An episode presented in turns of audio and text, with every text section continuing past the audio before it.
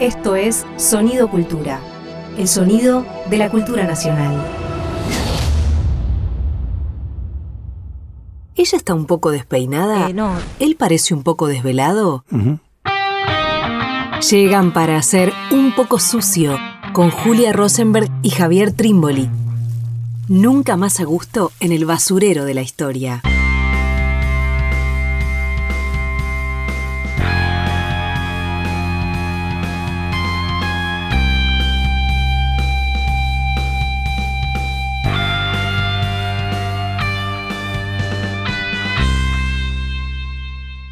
Bienvenidos, bienvenidas a una nueva misión de Un poco sucio. Estamos con Javier Trimboli. ¿Cómo está Javi? Muy bien, Juli, ¿cómo andas vos?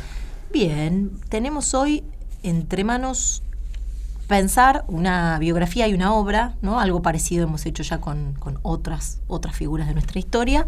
Y hoy nos interesaba dedicarnos un poco a Arturo Jaureche. Tal ¿no? cual. Eh, decíamos un poco su biografía, un poco su obra, que es uno de los intelectuales, me parece que le cabe esa palabra, más importante del siglo XX, ¿no? Por lo menos que ha tenido una, una masividad y una presencia, su, su obra, en cantidad de discusiones que han habilitado, ¿no? Bueno, sobre todo en la segunda mitad del siglo XX, ¿no? Bueno, nos interesaba pensar, así como hicimos con Cook, con otros, eh, pensar un poco alrededor de su obra y su biografía. Recordaba que cuando eh, Ricardo Piglia hizo sus clases sobre Borges en, en la televisión pública, si no me equivoco fue en el año 2015, comenzó haciendo una gracia, y la gracia era, se supondría que aquí, por supuesto estábamos hablando del último año de- del gobierno de Cristina Fernández de Kirchner, se supone que aquí tendríamos que hablar de Jaureche, y sin embargo vamos a hablar de Borges. Y por supuesto, era muy interesante lo que estaba planteando. ¿Por qué? Porque está claro que de un tiempo esta parte, dentro del canon nacional popular, la figura de Jaureche ocupa un lugar importante. ¿no? Dentro de ese parnaso, Jaureche ocupa un lugar. Ahora, estaba buenísimo lo que decía Piglia, pero lo que también es cierto, que poco se habla de. Jaureche. Quiero decir, poco se habla de Jaureche más allá de ese canon. Claro. Poco se habla de Jaureche más allá de la etiqueta Claro. Jaureche. Bien. Lo que a nosotros nos va a interesar es justamente pensarlo un poquito de otro modo. Y quizá trayendo un primer dato primero, muy a propósito de esto que decía Piglia. El primer libro que escribe Jaureche lo escribe en el año 1934, se publica, es El Paso de los Libres, es un largo poema gauchesco, pero a la vez también revolucionario, ¿no? de una patriada, y tiene un prólogo, y el prólogo es de Borges. Claro. ¿Por qué vale la pena decir esto? En un punto para decir que ese canon, vengo insistiendo con esa, con esa figura del pensamiento nacional, que muchas veces se lo piensa demasiado prolijo, a Claro. nosotros nos puede llegar a interesar y puede venir muy bien, a nosotros hoy en este episodio un poco sucio, pero en general, ensuciarlo, molestarlo un poco, mostrar, entre otras cosas, que había un Borges que le dijo, ¿no? y le hizo llegar, creo que a través de Homero Mansi, Borges a través de Homero Mansi le dijo a Jaureche, quiero yo escribir ese prólogo, y lo escribe para el año 1934. Ujú. Sí, y a la vez esto, ¿no? Que hay también una, la sensación de que eh, esos autores del pensamiento nacional, el llamado pensamiento nacional, eh, se han dejado de leer también, ¿no? No, no, no tienen una presencia, por lo menos en lo que es el campo historiográfico, en las narraciones históricas últimas, ha quedado más bien en, el- el lado de, lo de la sociología. Digo, Horacio González le prestaba muchísima atención y a algún que otro más, pero digo, en los últimos 30, 40 años es una lectura que no se ha hecho. Entonces también volver a ellos me parece que un poco tiene esa marca, ¿no? Salir de esa marginalidad en la que han quedado en los últimos años. Y me parece, Juli, que yo a eso le, le agregaría la pregunta acerca de cómo las militancias lo leen a. Jaureche. Si lo leen y cómo lo leen. Y a la vez porque Jaureche, junto con otros de ese llamado pensamiento nacional, algo de esto me parece que vamos a estar reponiendo, planteaban parte de su ejercicio eh, intelectual público la discusión, el debate. ¿No? Y me parece que eso también de alguna manera es algo que hoy está más bien ausente, entonces me parece que también eh, remontarnos a esa práctica de, bueno, discutir ideas, pensamiento, me parece que, que está buenísimo. Perfecto. El, para, para, Sí. para meter, ya estamos Dale. metiéndonos, me, me gustaría, eh, muy en relación con lo que vos planteabas, decir lo siguiente. Jaureche fue un intelectual que produjo libros que fueron bestsellers. Ujú. Y eso no es chiste, ¿no? Fundamentalmente, sus bestsellers fueron El Mediopelo en la Sociedad Argentina, finales del año 1966, que tuvo cantidad de ediciones que volvieron a... Inmediatas. inmediatas se reeditaba, ¿no? Como una increíble cantidad. Cuando él ya era un hombre grande, Jauretche había nacido en el año 1901, por lo tanto ya en ese entonces tenía 65 años, y él dice, me tocó de grande ser un bestseller, ¿no? como una cosa bien extraña. Y luego con eh, el Manual de Sonceras Argentinas, que ya es del año 1968, que también es otro éxito de público, bestseller, impresionante. Bien. Lo que hace que, entre otras cosas, sea un personaje que durante mucho tiempo circulara mucho por la televisión. Claro. No, hay cantidad de, bueno, en la biografía de, Norberto Galazo, que vamos a citar, que es realmente muy, muy completa, eh, en esa biografía se citan cantidad de programas de televisión con Neustad, en Canal 7. Que casi no hay registro de eso, ¿no? Casi no, no ha quedado registro. Muy poco. Seguramente eh, Galazo habrá tenido y habrá guardado eh, para propio, porque aparte él tenía un vínculo con, con, Jaureche, ¿no? Pero lo que habla también de una voluntad de interceder en, la discusión pública, ¿no? Digo, desde las diarios que también y revistas que también tuvo una cantidad importante desde muy temprano eh, presencia, los libros masivos y también la televisión, ¿no? Evidentemente había una voluntad de interceder hacer una discusión pública muy importante. Eh, decimos algo de, su, Por supuesto, orígenes, todo, claro. bueno, nace el 13 de noviembre de 1901 en Lincoln, provincia de Buenos Aires. Noroeste de la provincia de Buenos Aires, después de Junín por la Ruta 7. una familia... Eh, no acomodada, pero ligada ¿no? a cierta posición social, por lo menos en, esa población eh, rural. la madre maestra, el padre ligado al Partido Conservador, si no, si no entiendo mal. Eh, y un Jaureche que eh, va a tomar un poco de este, de este aire conservador de su familia quiero decir, no, eh, a ver, decíamos, nace en 1901, 1916, eh, Irigoyen presidente, no va a simpatizar inmediatamente con lo que está sucediendo eh, en el país a nivel político, sino que más bien lo primero que le sucede es, más bien este aire de familia eh, más conservador, es anti-irigoyenista. Es anti-irigoyenista. ¿No? Y a los, si no recuerdo mal, a los 20 años se va a vivir a Buenos Aires en búsqueda de trabajo, seguir estudiando facultad de Derecho y demás, y recién es un poco ahí que empieza a embeber eh, otro clima político. ¿no? Galazo marca fuerte, si no, si no me estoy equivocando, como un momento de eh, que algo de esto se quiebra, que es la revolución, las lecturas sobre la revolución mexicana. ¿no? Ahí como que hay un, un cambio en él. Sí, totalmente. Es eso, ¿no? Es también interesante estos itinerarios intelectuales, ¿no? Lo veíamos en su momento con Cook, eh, tendemos a suponer, lo veíamos con Walsh, cuando pensábamos sus paratextos de Operación Masacre, eh, tendemos a suponer que un autor es uno. Claro. Es uno consistente desde el principio hasta el fin.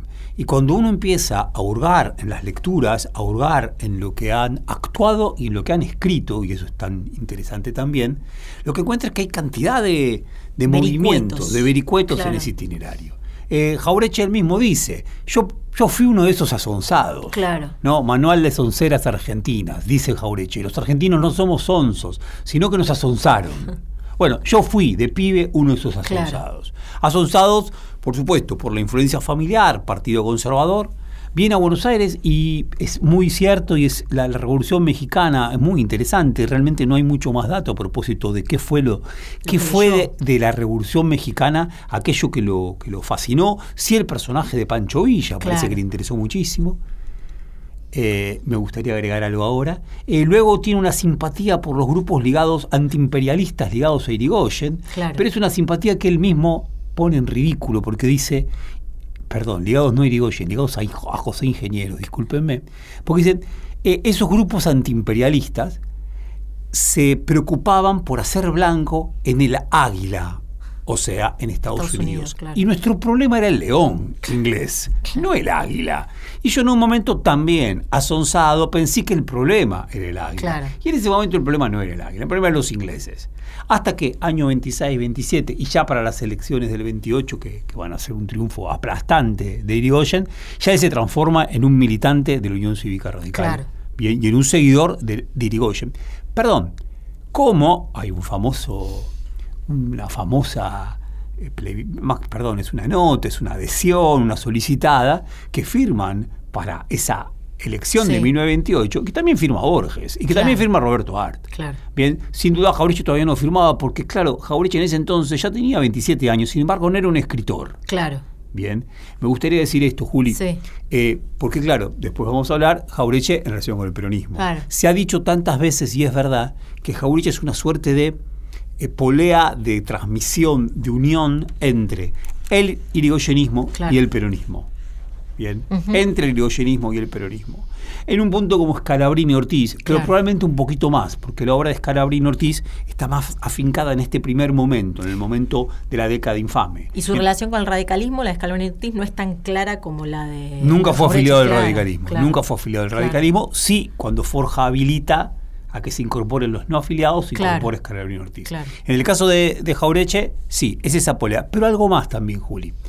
Citaba el poema El paso de los libres. Sí. Hay que leerlo, es maravilloso. Es un poema que lo que habla es de los, eh, los rebeldes que en 1933 se suman a un general que se llamaba Pomar, que lleva adelante una revuelta, un alzamiento contra el gobierno de Agustín P. Justo, década infame, para, para hacer que el radicalismo vuelva a poder. Es un levantamiento armado. Claro.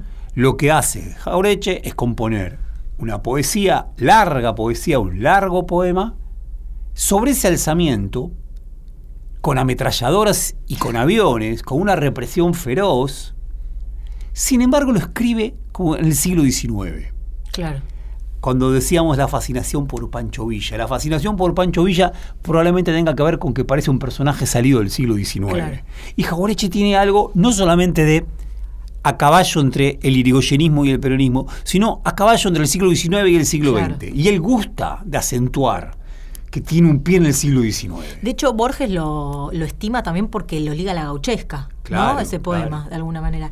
Eh, Javi, y quería decir una cosa más respecto de su primer antirigoyenismo, que está muy ligado, por lo menos así lo plantea Galazo, con la posición ante las guerras mundiales, ante la Primera Guerra Mundial, ¿no? Esta idea de eh, el antineutralismo, o sea, el- el- la posición neutral que Irigoyen toma, bueno, eh, su padre, su familia, él, su entorno están en contra de esa neutralidad porque había que apoyar a los países eh, europeos, ¿no?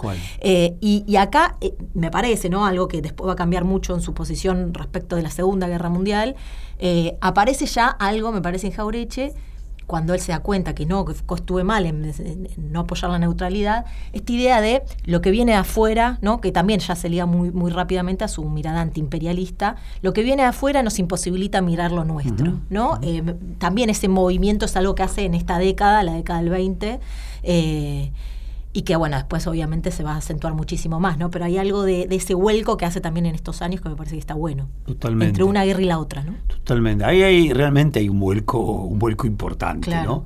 Eh, realmente hay un vuelco importante. Y como todas esas conversiones no terminan de explicarse plenamente, Claro. no terminan de explicarse plenamente, me parece que hay algo que funcionó siempre en, en- en Jaureche, que es esto de ser un hombre. Él dice en Lincoln, ¿no? El pueblo donde él nace, que en verdad se funda en 1865 y se le pone el nombre de Lincoln, que había sido asesinado justamente ese año, pero el paraje se llamaba Chañar. Claro. Bien, se llamaba Chañar. Y él tiem- tiene algo de, eh, a ver, yo diría, de un conservadurismo que siempre tuvo cierto amor por la tierra y por lo propio y por cierta fascinación por lo propio. En un libro posterior, que en verdad es una continuación de los profetas del odio y la yapa, él va a decir, yo nací en Lincoln, iba a la escuela y en la escuela me hablaban de los indios Sioux, pero nadie me hablaba de los ranqueles y los tenía al lado. Sabía del árbol baobab Claro. por el principito, ridículo, y nadie me hablaba de los caldenes. Claro. Sabía del Mississippi por Mark Twain y por Huckleberry Finn, pero no tenía ni idea del río Salado. Bueno, hay alguna suerte de...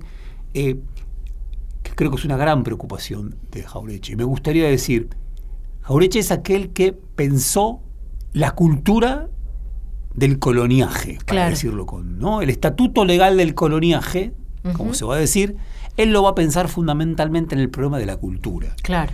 ¿Qué pasa con una cultura que está armada de tal forma que hace que vastas capas de las clases medias, que objetivamente tendrían intereses Claro. Que las ligarían a un proyecto nacional, en alianza con la clase obrera, sin embargo, sin embargo, optan por romper. Optan por mirar hacia afuera, optan por ser furgón de cola de la oligarquía, optan por quedar bajo la hegemonía de las clases respetables, bien, y, más poderosas. Eh, la obsesión de él es cultural, mm, pésimamente. O sea, jamás diría que fue nuestro Gramsci. Jamás diría que fue nuestro Gramsci. Fue otra cosa. Otra cosa. Nada que ver. Sin embargo, el ojo lo puso ahí. Claro.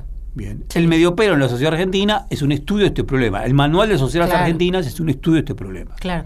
Y hay algo también que él, lo cuenta de, su propia eh, escolaridad, que había algo en la cultura letrada, en la cultura escolar, que interrumpía el conocimiento de la experiencia que él tenía en la vida. ¿No? Como si fuese un paréntesis donde le enseñaban otras cosas que nada tenían que ver con su vida. Quiero decir, como contraponiendo dos tipos de saberes, si se quiere. Y esto es interesante, me parece que no está unificado a lo largo de su obra, porque a veces aparece el pargata sí, libros no, aparece esta, esta dicotomía, pero como si del lado de lo, que de, lo, de lo que se podría juntar como alpargatas, y después en todo caso hablamos un poco más de eso, también encuentra un saber. A veces no, a veces es mejor que no tenga un saber la alpargata porque no tiene que deshacerse de esa cultura letrada. Pero también cuando contrapone la cultura de la escuela con la, experiencia de vida y lo que él aprendía de esa experiencia de vida, también hay un saber ahí, ¿no? Y me parece que ahí está bueno también. Eh, en esta cosa que siempre se ubicó la cultura en un lado y la no cultura en el otro. Bueno, ahí también hay, me parece como una, le empieza a dar vueltas que son interesantes. Insisto, no siempre unificado, me parece que a veces es una cosa, a veces otra, pero que le da vueltas a ese tema, ¿no? Totalmente. Ahí el, eh, a ver, casi como, las, siempre fue muy divertido, Jobreche, sí. muy divertido. No siempre fue igualmente esperanzado o optimista, pero siempre fue muy divertido, con una capacidad para, para, herir y, y, pensar con sorna, genial. Y él tenía una idea, esta idea de que había un país real, pujante, que estaba naciendo, que era un país industrial, que era un país, ese país de los cabecitas negras, ese país que necesitaba expresarse, pero que en la formalidad del plano de las instituciones, y a la vez de una cultura dominante que tendía a alienar, no se podía expresar. Por lo tanto, había un choque ahí entre ese país real que muchas veces, uno podría decir, le faltaban libros, bien, estaba eh, como desprovisto de grandes libros, sin embargo tenía un par, sin duda para él, el Martín Fierro, bien, sin embargo le seguían faltando libros, Bien. Ahora, esa pujanza de ese país iba a romper esa cáscara de cultura que cada vez significaba menos, y era esa cultura dominante, que, sin embargo, fascinaba a los sectores medios, por lo menos hasta un momento. Nos vamos a ir de este primer bloque, vamos a seguir hablando de todo esto en el resto de este episodio. Nos vamos a ir escuchando Sur de Aníbal Troilo, en la versión de Aníbal Troilo, de Homero Mansi, la letra, porque Homero Mansi es una persona muy importante para Arturo Jaureche, ya lo mencionamos, capaz decimos algo más, en esta ocasión grabado por Roberto Goyeneche.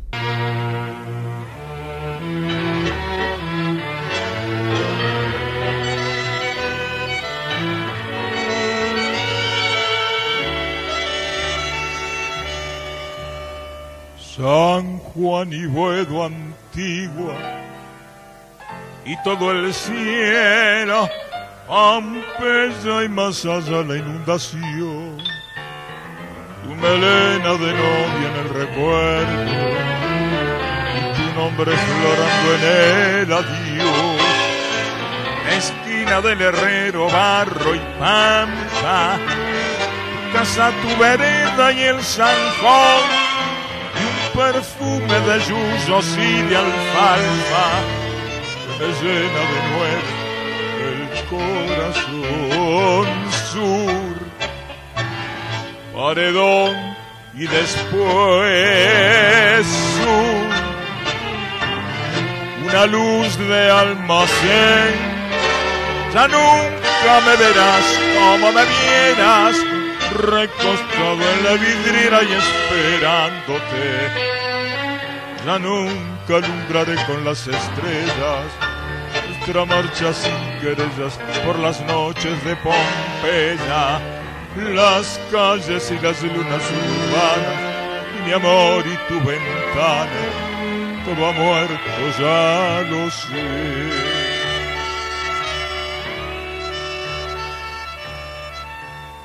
San Juan y Buedo antiguo, cielo perdida, Pompeya y al llegar al terraplén, tus veinte años temblando de cariño, bajo el beso que entonces te robé, nostalgias de las cosas que han pasado, arena que la vida se llevó, pesadumbre de barrios que han cambiado y amargura del sueño que murió sur,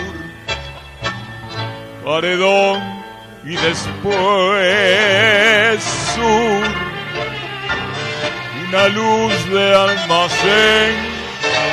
Ya nunca me verás como me vieras, recostado en la vidriera y esperándote.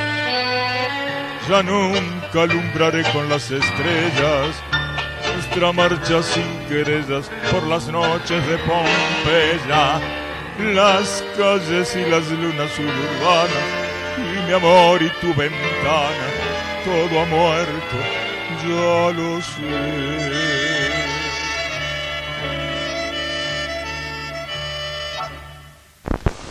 El doctor Arturo Jaureche La patria archivera. se está por hacer cargo La patria archivera. de la presidencia del directorio de la Editorial Universitaria de Buenos Aires, Eudeva. Doctor, hemos rodado un poco a toda esta gente que viene a saludarlo, amigos personales, tal vez lectores de distintas obras suyas. ¿Cómo se siente?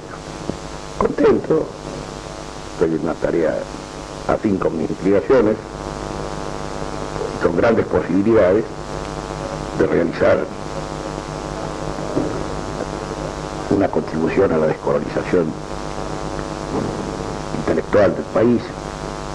Creo que este puede ser un instru- instrumento eficacísimo, aparte de cumplir las funciones de extensión universitaria, creo que tiene que continuar siendo el gran público y tiene que tener una expansión continental para contribuir a esa segunda parte de la empresa en que en este momento está empeñado el general Perón.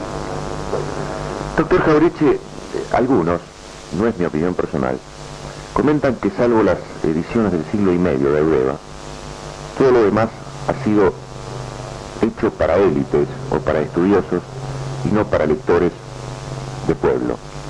¿Es esa su impresión?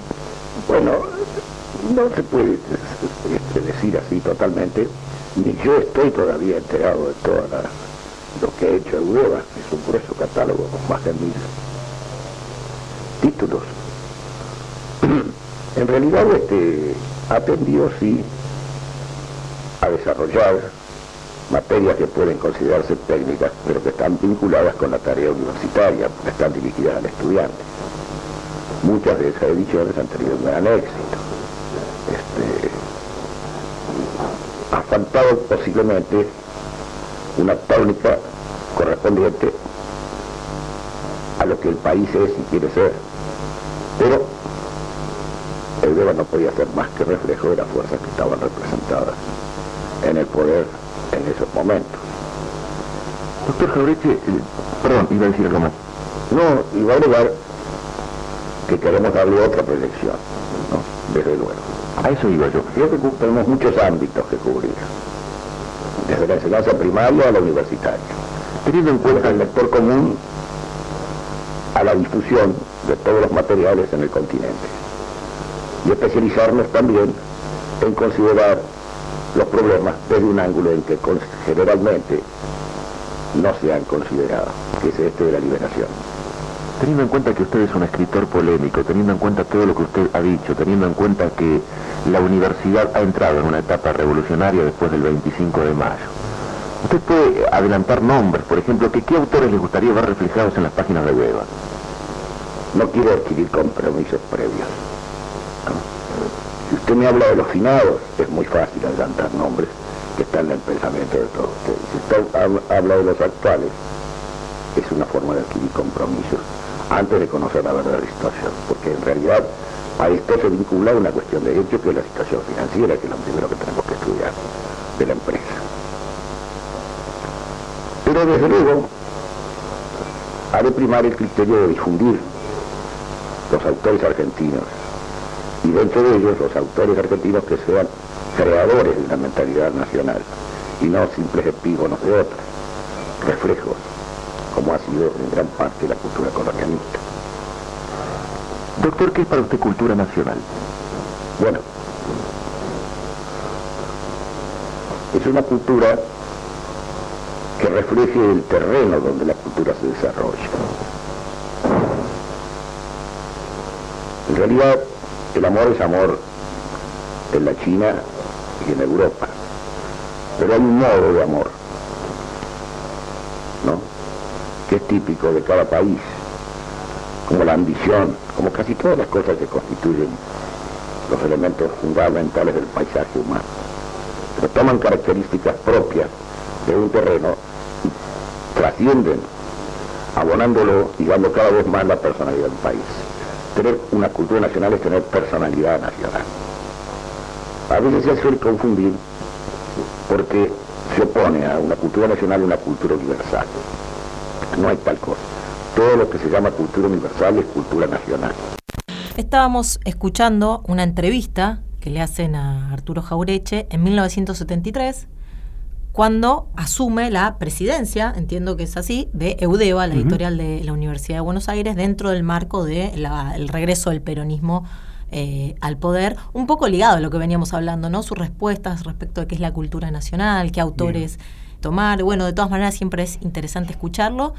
Y también dimos un salto en el tiempo, no nos quedamos incluso antes del peronismo, pero vamos un poquito a los 70 y en todo caso después Bien. Eh, retomamos. Invitado por Rodolfo Puigros, ¿no? Es Rodolfo Puigros, que en ese entonces está al frente de la Universidad de Buenos Aires, que es rector de la Universidad de Buenos Aires, que lo, lo nombra Lo a Jaureche. claro. Bien. Con quien él había tenido incluso discusiones, incluso discusiones, ¿no? Porque Puigros era un hombre de la izquierda, que se había sumado al peronismo, pero que se había sumado con un, si se quiere, utillaje conceptual, que era el del marxismo. Claro. Marxismo con el que Jaureche nunca va a, a terminar de comulgar. Claro. Siempre va a mostrar diferencias, muy ligadas a esta cuestión de poner por delante lo que él entiende un pensamiento nacional y entender que el marxismo no termina de aportar los conceptos para entender lo argentino barra americano. Claro. Bien. Pero es una pieza interesantísima, no buenísima. Pocas veces se lo escuchó a Jaureche. ¿no? Y a la vez, eh, Javi, me pasó eh, leyendo la biografía de Galazo para, para este programa. eh, decías antes vos cómo leen las militancias actuales, ¿no? Jaureche. Y, y pensaba que, claro, muchas veces eh, lo, lo que nos llega de Jaureche son sus, efectivamente sus libros, pero también está lleno de intervenciones de Jaureche de discusión más política, ¿no? Quiero decir, cantidad de eh, veces que él eh, discutió a Perón. ¿no? Dis- Discutió la conducción de Perón en, en años en donde, bueno, eso evidentemente estuvo en discusión, pero Jaureche muy fuertemente la ha discutido una y otra vez. Y en los 70, en este momento donde asume eh, la dirección de UDEVA, también con una mirada crítica respecto de las juventudes o, o planteando discusiones acerca de la radicalidad de ese, la posibilidad de, ese, de esa patria socialista, ¿no? Entonces me parece que también es interesante ubicar en Jaureche esta posibilidad de discutir política ¿no? y, de, y de plantear puntos de disensos, incluso en los momentos donde parece ser todo mucho más homogéneo. ¿no? Eh, la discusión que propone a, a- a las juventudes en, en estos años 70 a mí me hace acordar, o por lo menos el recorte que hace Galazo de ahí,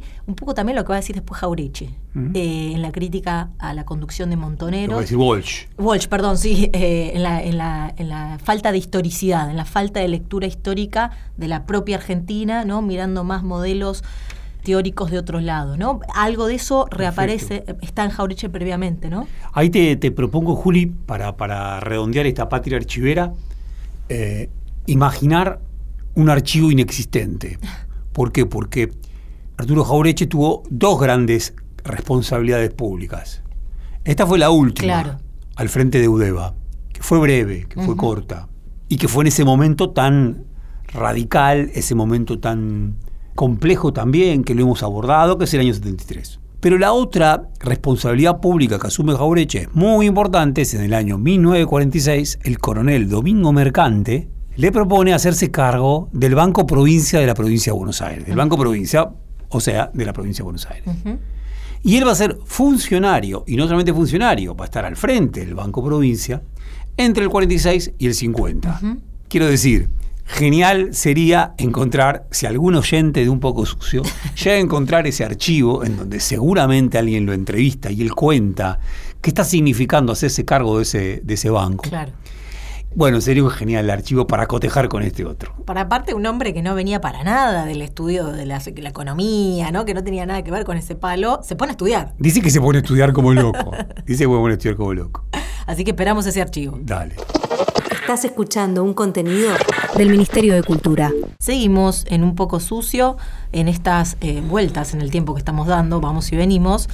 En el primer bloque nos habíamos quedado en Paso de los Libres, ¿no? En, en esa situación que es casi la previa a la creación de Forja. Claro. ¿no? Pero algo que lo, fue- lo dijimos sin decirlo, pero, pero quería remarcarlo porque me parece que también va a ser importante para lo que venga. Jaureche participa de los levantamientos, la conspiración armada contra la década infame, Claro. ¿no? Y me parece que eso es una marca bien importante porque es- son minorías también las que están eh, activando de esa manera. El radicalismo eh, más alvearista, digamos, de- va a participar después de, de mediados de la década del 30 de las elecciones. Bueno, Jaureche forma parte de la resistencia armada contra la década infame y me parece que eso es una marca también importante en su biografía. O vos lo decías anteriormente, Jaureche no solamente es escritura, es vida. Claro. A ver, es un gran tema de todo el siglo XX, el problema entre escritura y vida. Bien, problema que eh, a las vanguardias siempre le interesó la posibilidad de unir, tejer. Hoy la impresión es que si uno acentúa mucho el, acen- acentúa mucho el término vida, es un populista. Claro. Y, se hace- y, y el otro acento, que es el más considerado, es el acento académico, Claro. en la escritura. Bien, o el acento de la literatura por la literatura misma, etcétera, etcétera. Bueno, en Jaureche está esta cuestión. Por Claro. eso era un hombre de armas tomar. Pequeñísima anécdota. Eh, el 6 de septiembre de 1930, o sea, el golpe de Uriburu contra Irigoyen, lo encuentra a Jaureche en una tarea dificilísima en Mendoza. Bien, en Mendoza. Y Jaureche sale a la calle con un arma. Y de repente pasan unas hordas, seguramente de, de- de- de pitucos mendocinos, vivando a la revolución y, y mostrando su odio a Irigoyen. Y lo que hace Jaureche es sacar un arma Y gritar Viva Irigoyen. y grita al Irigoyen. Bien, y se salva no solamente de la cárcel, se salva de lo que pudo haber sido un fusilamiento, porque quien estaba al frente del ejército en esa región en ese entonces era Edelmiro Farrell, quien luego va a ser ¿no? Ajá. ese aliado de Perón en el GO, el presidente de la Argentina el 17 de octubre del 45. Claro. Bien. Eh, eh, quien le va a dar la banda presidencial a Perón, que por supuesto no es que ya estaba preanunciado quién iba a ser. No obstante, vio que mm, no correspondía por algo así, Claro. bien, eh, fusilarlo. Y ahí se salva. Y luego sí, Forja, ¿no? que es un gran capítulo de, de- de la historia intelectual y cultural argentina.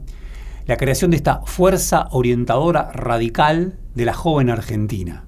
¿no? Una expresión casi incomprensible de Irigoyen, en donde hablaba de que toda empresa de futuro es un taller de forja, y usaba esa expresión. Entre eso y la sigla, se crea Forja. Claro. ¿Qué forja? A partir del año 1935, como vos decías, Juli, el radicalismo, que hasta ese entonces se había mantenido obligadamente en la oposición, bien, un radicalismo que ya tiene como líder a Marcelo Teo Alvear, que también estuvo preso, Claro. bien, de repente toma la decisión, más que de repente, toma la decisión porque si no sus arcas están quedando vacías, bien, de sumarse al sistema político, aún sabiendo que era un sistema político fraudulento. De hecho, se suman y la fraude va a seguir y no va a ganar nunca el Claro. radicalismo. Pero de alguna manera empieza a jugar dentro del sistema político. Abandonan el abstencionismo. Abandonan el abstencionismo. Abandonan las banderas del radicalismo irigoyenista. Abandonan, así termina el paso de los libros, paso de los libres, que se corte, pero que no se rompa. Claro.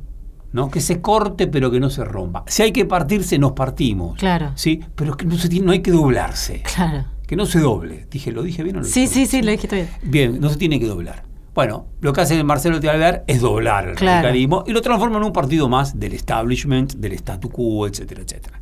Bueno, lo que hace Jaureche, junto con otros compañeros, bien, de Alessandro, de Lepiane, se suma Scarabini Ortiz, bien, Mansi. eh, Mansi, por supuesto, importantísimo Mansi, es crear esta agrupación. Esta agrupación que intenta intervenir en cantidad de periódicos, se los van cerrando uno tras otro, tienen siempre problemas de dinero, Claro. eh, siempre están atravesados por un problema o por otro. No obstante, en un momento cuenta Galazo, y lo cuenta el propio Jaureche, nos empezamos a dar cuenta que nuestros actos se llenaban de gente Claro. año 1939, 1940, que de repente juntábamos tanta gente como podía juntar el Partido Socialista. Claro. Y lo que escuchaban era nuestra prédica, nuestra prédica anticolonialista, nuestra prédica que buscaba eh, ir en contra de esa pedagogía del colonialismo, Claro. ¿no? tan instalada entre nosotros, en contra del pacto Roca-Ranciman, Claro. bien, en contra de la posibilidad de que Argentina se declare favorable a las potencias aliadas durante la Segunda Guerra Mundial, o sea, a favor del neutralismo. Claro. La prédica de Forja pasa a ser muy, pero muy importante hacia finales de la década del 30. Claro. Y a la vez también eh, marcando, quiero decir, dentro del radicalismo, por supuesto, una discusión, pero también dentro del nacionalismo, me parece. No digo, hasta ese entonces el nacionalismo era un nacionalismo más de derecha, bueno, obviamente marcado por lo que había sido el golpe, pero también pienso los hermanos Irasusta, ¿no? Claro. Y bueno, y me parece que acá marcan desde Forja. Creo que en un momento lo dice así Jaureche, no éramos ni nacionalistas ni marxistas, tomábamos el patriotismo de unos y el antiimperialismo de otros, ¿no? Un nacionalismo antiimperialista que discutía con el radicalismo y que discutía con un nacionalismo de derecha, ¿no? Y ahí me parece que se arma, hay una, eh, Jaureche es uno de los que escribe eh, folletos, panfletos de, de Forja, el principal escritor, que cierra, eh, si no me equivoco, es el, el- el texto con el que se dan a conocer, que termina diciendo somos una Argentina colonial, queremos ser una Argentina libre. Totalmente. ¿No? Y eso es como, eh, si dijéramos, el, el argumento principal de Forja, me parece, ¿no? La base. Ahí me parece tal cual está el APRA peruano como Claro. modelo, no Haya de la Torre. Y acá hay un tema interesantísimo. Perón. Claro. ¿Por qué? Porque Perón se transforma en lector de los cuadernos de Forja. Claro. O sea, lo que escribe Forja le empieza a llegar a Perón. Sin duda después del 4 de junio del 43, pero antes también. También. A través de determinados contactos que tienen eh, en, de- Ligados dentro de al las Fuerzas Armadas, claro. Bien, contactos importantes, porque dentro de las Fuerzas Armadas siempre hubo un sector nacionalista y además tam- había habido también un sector importante irigoyenista, Claro. probablemente ya mucho más adelgazado, pero realmente existente. Entonces, Perón se convierte en un lector de Forja. Claro. Al punto de que Perón sabe quién es Jaureche Claro. el 4 de junio del 43. Claro. Y en un punto ahí empieza una relación complejísima. Me parecería interesante pensar esto, porque acá hay un tema, ¿no? Jaureche que ve, Jaureche ve, de repente, quienes vienen a nuestros actos, ¿quiénes son? Son sectores medios. Ah, Son, son profesores, son maestras, son maestros, son empleados, son quizás algún vendedor, quizás algún eh, burgués, ¿no? un pequeño Claro. industrial, que de repente hay algo de nuestra prédica, ¿no? queremos ser una Argentina libre, somos una Argentina colonial, que empieza a interesarles. Sin embargo, no tenemos capacidad para transformarnos en fuerza política claro. podemos ser una fuerza orientadora cultural, pero no una fuerza política. Ahora, cuando estalla el golpe del 4 de junio del 43, Forja, no solamente Jaureche, Jaureche a la cabeza, pero Forja por entero, tiene una impresión. Nosotros hemos aportado, Claro. Hemos hecho el caldo. Ahora ese caldo tiene que ser conducido hacia la política. Y esa conducción hacia la política probablemente sea la que estén haciendo de este movimiento. O sea, el 4 de junio del 43, ellos están muy contentos. Salen a festejar. Salen a festejar, Claro. no digo como pocos grupos, Sí. que incluso algunos que terminaron descubriendo quién era Perón después, pero el 4 de junio no. Claro. En el caso de Forja y en el caso de Jaureche, el 4 de junio ya están contentos. Claro. Bien. Y ahí cuenta Galazo que a partir del 43 hay un año en donde se entrevista casi todas las semanas con Perón. Que le- Perón le entró una tarjetita que decía audiencia permanente. Hasta que se pelean. Hasta que se pelean. Y acá Horacio González le gustaba. Usted, yo creo que a Horacio González una vez le, le escuché decir lo siguiente. El problema es que a Jaureche le hubiera gustado ser él, pero Claro, totalmente. a él le hubiera gustado ser Perón. ¿Cómo no fui? Entonces tiene. Hay una genial, genial eh, eh, crónica en donde Jaureche está hablando con un amigo, es el 4 de junio de 1946, ha asumido el gobierno de, de Perón y ve la multitud pasar y cantar y, cantar y corear consignas. Dice, todas estas consignas las inventé yo. El término vendepatria lo inventé Claro. yo. Yo le di masa masa y le di bombo al bombo al tema de la oligarquía, cipayos, Cipayos. todo lo inventé yo. Sin embargo, nadie sabe quién soy. y él lo cuenta de una manera caballeresca, pero en el fondo de- que dice, Sí, sí, "Mm, sí. qué gana me hubiera dado de... Bueno, lo cierto es que la primera pelea, veo, acá son cantidad de peleas Sí, con Perón. sí. La primera tiene que ver con que Perón le promete una cantidad de cosas que después no le cumple. Hay una candidatura a, la- a un- a ser senador, Sí. ¿no? Que él pierde y que dice que Perón no lo apoyó. Y rápidamente aparece la crítica a, a Perón por sus modos de conducir, ¿no? Sí. Como cierto autoritarismo que liga a, la forma de conducir de Perón, que va a ser una permanente, ¿no? Mucho más después de su renuncia eh, a, a dirigir el, el Banco Provincia.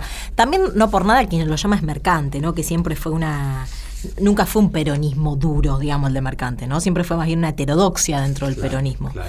Eh, pero es interesante también esa, esa discusión dentro del peronismo, ¿no? Eh, hay algo ahí que me, que me gusta mucho que es dos cosas que él va a criticar muy fuerte del peronismo. Por un lado, la- lo que él llama la burocratización, ¿no? De, de la militancia y demás. Y por otro lado, confundir doctrina peronista con la nacional. ¿No? Me parece que ahí hay un tema, ¿no?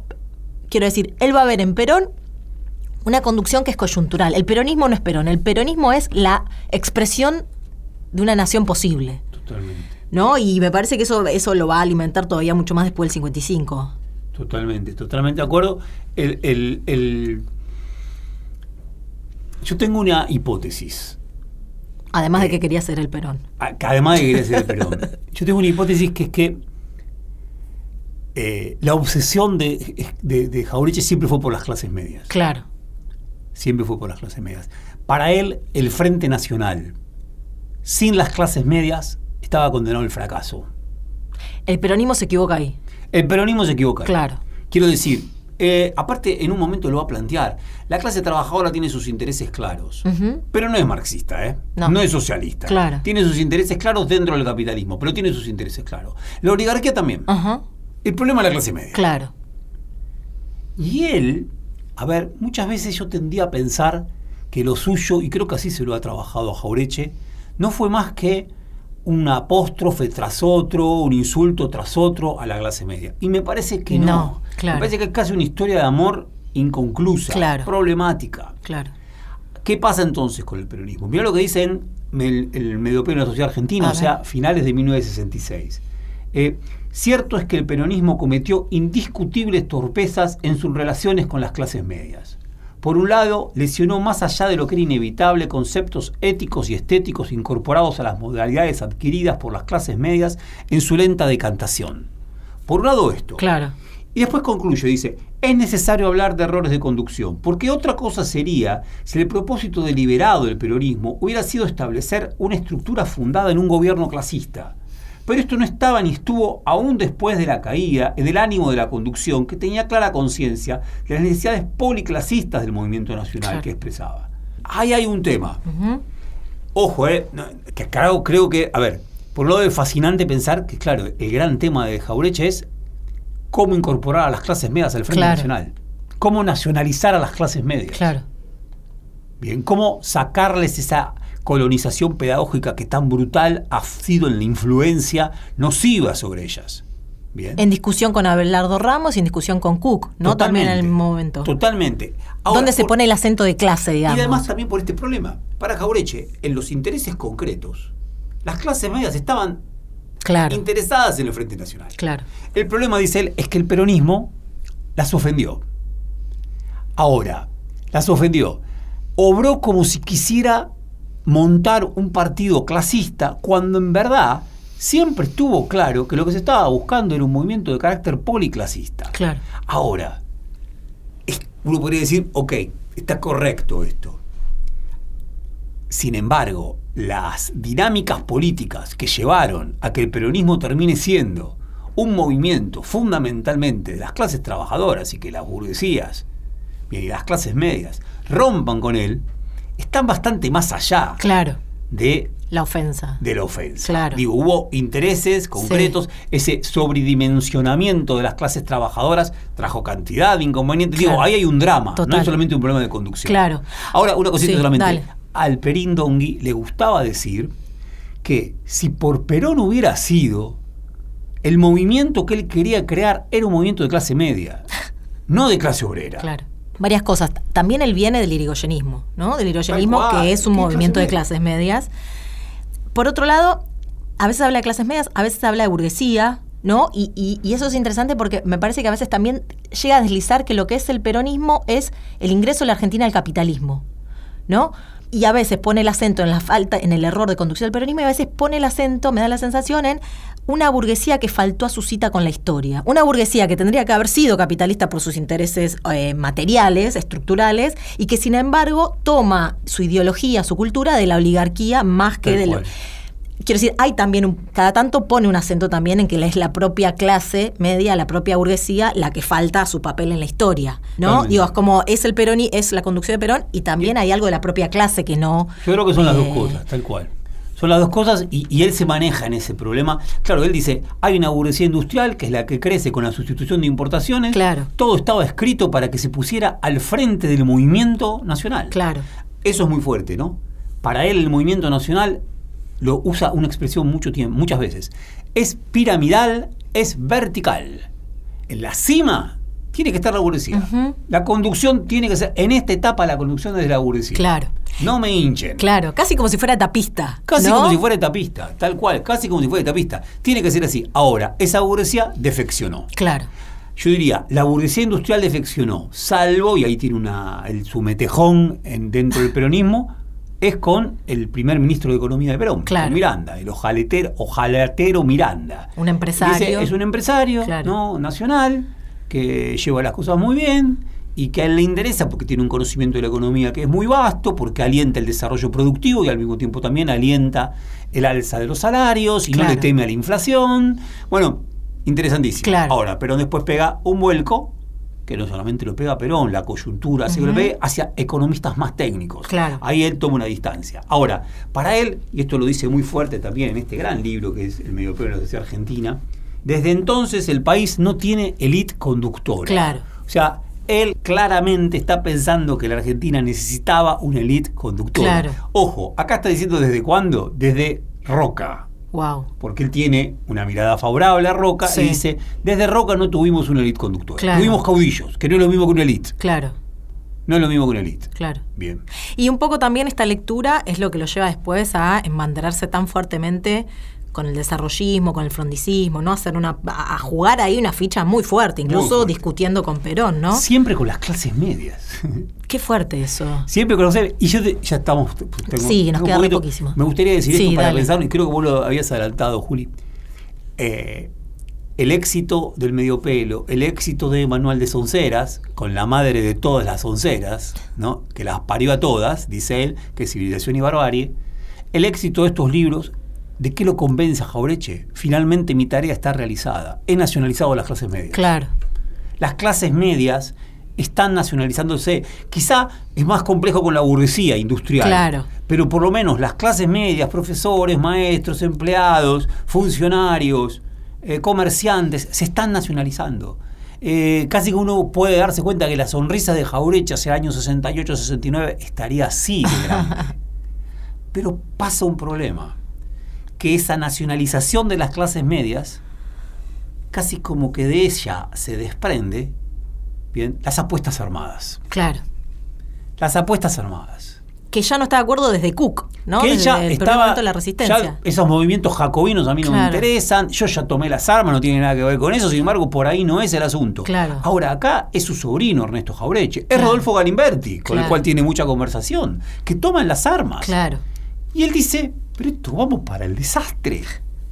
Porque el tema era nacionalizar a las clases medias para que sean parte del Frente Nacional, Claro. que hoy tiene como conductor a Perón, no para que se radicalicen, monten un Perón que no es y hagan de esto Cuba Claro. o Vietnam. Detesta, dice, ¿cómo es esto de hacer uno y dos, cien, mil Vietnam? No queremos Vietnam. Claro, Esto es Argentina y aparte la experiencia de Vietnam es una experiencia trágica. claro. Entonces dice algo tremendo y empieza a tener una duda. ¿Qué es la duda? Dice así, finalmente estas clases medias que se han nacionalizado, los estudiantes que se han nacionalizado, ¿no serán también fubistas? Sí, ¿Qué son los fubistas? Los fubistas fueron los que combatieron a Perón desde la facultad, desde la fuga, durante los años del gobierno de Perón, bien, el 45 muchísimo, y después, por supuesto, en el 55. Tomados por ese pensamiento colonial, Tomado. ¿no? Entonces ahora dice, finalmente estos muchachos, ¿no seguirán siendo los mismos fubistas que en el 45? ¿Y van entonces a un enfrentamiento con Perón seguro? Sí, es tremendo. Tremenda Tremendo. duda. Y, en- y después en un momento de llega a decir algo así como, bueno, no lo voy a encontrar ahora porque además acá. Debo advertir que la nueva izquierda tiene que aprender del peronismo y no los peronistas de la nueva izquierda. ¿No? Ahí empieza también su momento, eh, bueno, muy crítico de eso, de esa radicalización que está sucediendo en la juventud. Nos tenemos que ir. Y yo diría, Sí. Lo desmontum- desmonumentalizamos a Jaureche. Y está buenísimo que sea así, porque así es mucho más vivo, Sí. mucho más vivo y permite pensar muchísimas más cosas. Sí, lo único que digo, interesantísimo, ¿no? Obviamente cuando leemos a Jaureche, a todos estos, que para, para ellos era casi, no se podía eh, disendir, eh, no me sale la palabra. Dis- no, no se podía dividir, Dividir. la posibilidad de pensar políticamente el presente con la historia. Tal cual. ¿No? Eran parte de la misma, de la misma tarea, ¿no? Y me parece que eso siempre es recontra interesante. Bueno, nos tenemos que ir, nos vamos a ir escuchando muy literalmente San Jaureche de los Piojos.